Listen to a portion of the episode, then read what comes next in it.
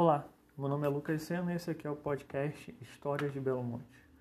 Como sempre, se você quiser fazer alguma sugestão, crítica, conversar sobre empreendimento, bater um papo, meu e-mail está na descrição. No episódio passado, nós voltamos à fase judiciária e, passa, e paramos no momento em que o Ministério Público Federal ajuizou uma nova ação civil pública ambiental como, tendo como tema principal o termo de referência. Outro ponto interessante foi observar como as disputas de significado no licenciamento se expressavam nos ofícios trocados entre os diversos órgãos. Primeiro, o MPF pediu esclarecimento sobre o termo de referência. O IBAMA responde que não fez por conta daquela primeira suspensão do procedimento. No mesmo dia, expede outro ofício para a Eletrobras, chamando para dar continuidade aos estudos sem contar ao MPF. Um mês depois, nova ação é ajuizada e o procedimento tem uma nova ruptura. A partir de todas essas ocorrências, podemos tirar problematizações e reflexões sobre a natureza do procedimento, do direito, do licenciamento do Estado e de Belo Monte. Quando falamos lá atrás sobre as fichas de perguntas preenchidas na primeira reunião pública documentada, a análise mostrou uma possibilidade diferencial na forma como diferentes coletivos apreendem o Estado o direito como uma ferramenta de divisão procedimental, cada projeto não se comunicando um com o outro. E para essas pessoas afetadas, ao contrário, os empreendimentos eles se apresentam como interligados no tempo e no espaço. Agora, ao analisar essas tensões institucionais, vemos como o procedimento também tem sua pulsação, sua tensão e energia, de forma diferente até do que seria um processo judicial em si. Explico. O processo judicial tem como seu ato mais importante a sentença. A sentença que decide no sentido A, B ou C. Ou seja, um ato de supertensão, digamos assim. O procedimento de Belo Monte, ao contrário, é mais parecido com o eletrocardiograma, espalhando momentos de tensão e conflito no seu decorrer. É só imaginar, por exemplo, como os atos trabalhados no episódio passado se espalham por apenas três meses. Enfim, nesse episódio vamos analisar esta ação civil pública. Sabemos que o MPF entrou com a ACP, Ação Civil Pública, e que esta era sobre o termo de referência. Beleza. Mas qual era o argumento? Quais objetivos? Uma questão interessante dessa ação é como o significado que agora é trazido pelo MPF vai ajudar a solucionar algumas pontas soltas que ficaram na leitura do licenciamento. Talvez por isso, irei separar esse episódio em pelo menos duas partes. Quem está ouvindo esse podcast desde o começo vai lembrar como nas primeiras peças de licenciamento há a citação de estudos preliminares feitos na época que o empreendimento estava tentando ser licenciado na Secretaria de Meio Ambiente do Estado do Pará, ali por volta de 2001, 2002. Logo no começo do procedimento, há uma citação a esses estudos preliminares. O curso da petição ainda vai mostrar como esses estudos talvez não ficaram parados lá atrás de qualquer forma, uma ação civil pública em 2001 foi ajuizada para suspender esse primeiro procedimento, tendo como um de seus fatores a sua necessária federalização. Inclusive, a própria petição vai mostrar dessa ZP como este conceito de federalização é um pouco mais difuso do que pode aparecer, não sendo muito bem definido pela legislação infralegal, especialmente as resoluções do Conselho Nacional de Meio Ambiente, o CONAMA, qual seja a repartição de competências federativas no licenciamento ambiental. Qual o licenciamento que vai ser da esfera estadual, federal, municipal, enfim. Essa primeira ação foi julgada procedente, tendo como dois de seus motivos a, abre aspas, falta de autorização do Congresso Nacional, e aí há uma remissão também à disputa sobre a oitiva indígena que nós vimos nesse procedimento de licenciamento, ou seja, já lá em 2001, 2002, esse era um tema, esse era algo, era uma falha do procedimento e que lá em 2001 já foi julgado uma ação civil pública procedente por conta também dessa falta. Além disso, também foi julgada procedente por conta da anulação do termo de referência que tinha sido autorizado pela Secretaria de Meio Ambiente do Estado do Pará. Fecha aspas atentar para a importância do termo de referência e a necessidade de ser anulado por via judicial. Em outras palavras, não basta anular o licenciamento por si só. Tem de ressaltar a anulação do TR feito na sede estadual. Mas voltemos a essa nova ACP, agora de 2007.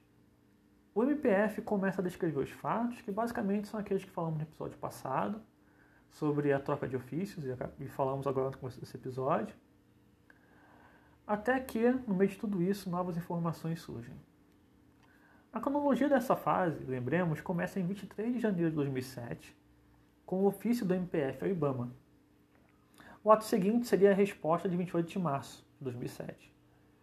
Entretanto, o Ministério Público consegue uma comunicação intrasistêmica que não fazia parte do licenciamento, mas que agora, com a judicialização, faz. Neste momento, também, é preciso fazer uma citação literal do texto da ação civil pública. No dia 27 de janeiro de 2007, foi entregue ao gerente do IBAMA, em Altamira, o documento anexo. O documento em questão foi requisitado por este signatário, abre parênteses, o procurador da República que assina a petição, fecha parênteses. O documento de lavra da empresa de consultoria contratada para a realização de estudos de interação social do empreendimento discorre longamente sobre a ausência do termo de referência. Fecha aspas. Então, o MPF conseguiu uma carta entre a empresa de consultoria e o órgão licenciador. Após isso, a petição faz citação direta a esta comunicação não inicialmente registrada no licenciamento entre o órgão licenciador e a empresa de consultoria. Avaliamos que temos que tomar como premissa um fato concreto. Ainda não existe termo de referência para execução do EIA, dos EIA-RIMA de Belo Monte. Isso a empresa de consultoria falando. Sendo assim, recomendamos as seguintes ações. Dois pontos. Mudar, devido às circunstâncias emergenciais, o escopo do nosso discurso estratégico, se provocados pela mídia e ou a sociedade para explicar a realização dos atuais estudos antes da consolidação do tempo de referência. E continua. Em caráter institucional, ou seja, no âmbito intraestatal, sugerir à superintendência barra diretoria do IBAMA em Brasília que autorize o escritório de Altamira a tomar as seguintes iniciativas. Número 1. Um, expedir em caráter emergencial um termo de referência padrão barra genérico a ser apresentado aos responsáveis pelo projeto, em que os estudos complementares de inventário, ordem e execução possam servir como complementação. Número 2. Expedir documento oficial solicitando que os responsáveis pelo projeto complementem o termo de referência padrão genérico, alegando deficiência infraestrutural e podendo aproveitar os estudos de inventário em consecução. Fecha aspas. Esse podcast é um negócio interessante. Eu não sei se cheguei a contar o contexto pessoal em que ele está inserido. Como já falei antes, meu nome é Lucas Sena, sou formado em Direito, mestre em Ciências Sociais e Direito pela Universidade Federal Fluminense. À primeira vista, eu seria uma pessoa, entre aspas, do direito, como o povo fala. Antes do mestrado, não tinha nenhuma experiência com trabalho empírico, com campo de pesquisa, e restringia meus estudos a questões mais teóricas e dogmáticas. A teoria ainda é algo fascinante, mas no mestrado acabei me jogando no mundo e chegando naquele trabalho sobre audiências públicas, que inclusive agora vai virar um livro e eu vou falar é, depois melhor sobre essa questão. No caminho, nesse caminho do mestrado, eu me apaixonei por esse tipo de trabalho, pela possibilidade de me entender melhor meus impulsos, minhas paixões, minhas tristezas, a partir do contato com a autoridade. Tem uma citação de um autor chamado Stendhal, ou de Clarice Lispector, ou do Pato a gente nunca sabe, onde ele fala que o romance é um espelho carregado por uma longa estrada. Em outras palavras, a produção literária é tanto sobre si quanto sobre o outro, por mais que seu, que seu nome só esteja na capa do livro. Com essa paixão, decidi entrar na academia de antropologia, sair do direito e encontrar e me jogar ainda mais no mundo como jogar no mundo, entenda-se ter um maior contato ainda com os conflitos sociais subjacentes à sociedade. Eu comecei a fazer trabalhos e mandar para congressos, isso ainda no mestrado, até que me convidaram para fazer um doutorado em antropologia, exatamente o que eu queria, porque dentro do mestrado eu tive contato com professores e professoras de antropologia. Eu nem sabia direito o que era isso na graduação. E esse contato no mestrado eu fiquei muito animado, fiz matérias de antropologia, as minhas matérias externas foram na antropologia da UF, por vontade própria mesmo. E eu já queria fazer o doutorado em antropologia. E nesse caso, tendo como plano de fundo os conflitos de Belo Monte, o que tinha tudo a ver com a minha dissertação, mas no escopo bem maior. Na dissertação e no livro que vai sair, eu trabalho audiências públicas em licenciamentos ambientais. Eu já tinha a ideia de que no doutorado em antropologia eu trabalhar com licenciamento como um todo, pegando esses, esses dois lados. Eu terminei a minha dissertação em um ano e meio, que é o tempo mínimo, que por si só foi legal e tal. Agradeço ao Starbucks pela companhia diária no tempo de escrita. A defesa foi no dia 10 de março de 2020. Sete dias depois, infelizmente acontece o primeiro óbito por Covid-19 no Brasil. Tudo fecha, e com razão. Um dos motivos de terminar o mestrado num tempo mínimo era justamente ir logo para o doutorado. Começar a escrever sobre Belo Monte, Altamira, também tipo sanduíche também. Enfim, se era para largar tudo, largar direito, entre aspas, não largar direito, melhor se jogar. Infelizmente, o coronavírus está no caminho. Para ser sincero, hoje tudo parece um pouco mais nebuloso, é difícil saber o que vai acontecer.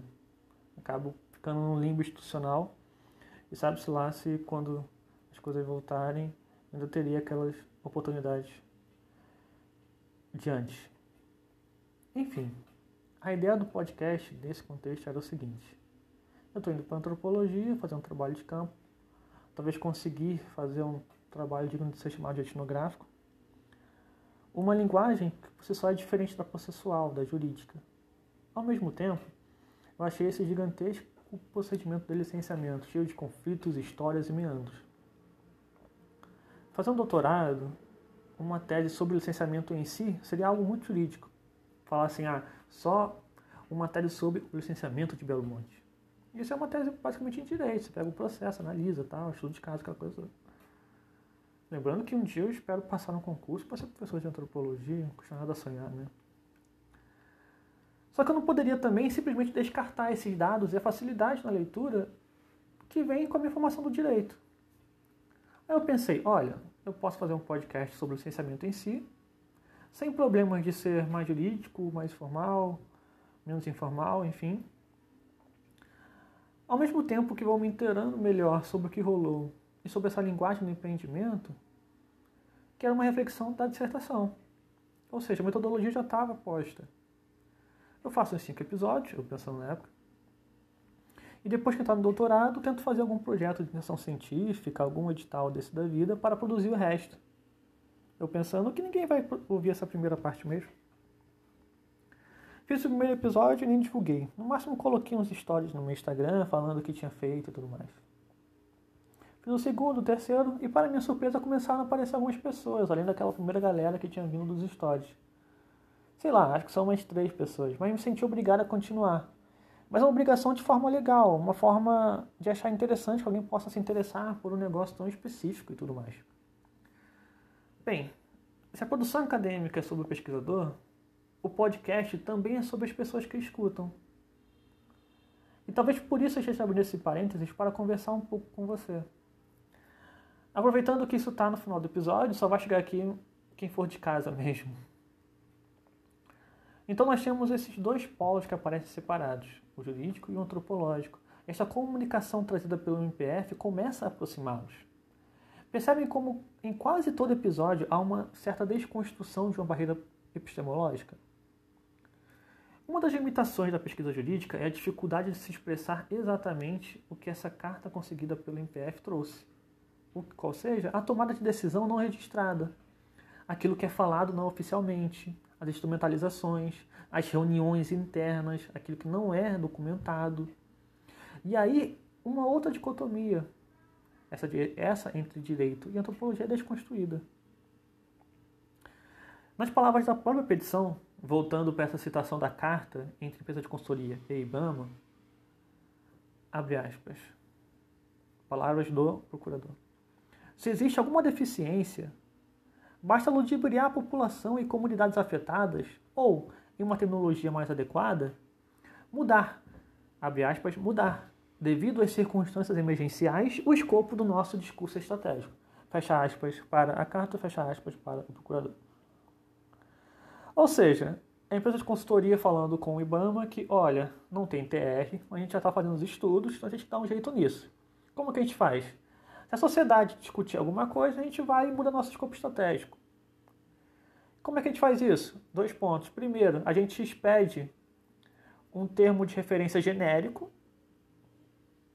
Segundo ponto, é você, IBAMA, que expediu esse termo genérico, você me manda uma carta, dando uma comunicação, dando uma dura, falando que, olha, não pode ser assim, mas que ao mesmo tempo você deixa que os estudos continuem e que eles sejam aproveitados. Ou seja, você dá uma batida em mim, mas uma batida que não faz nenhum arranhão. Porque o que eu queria vai estar acontecendo. Essa ACP, essa ação civil pública, ela não acaba nesse ponto. Sigamos.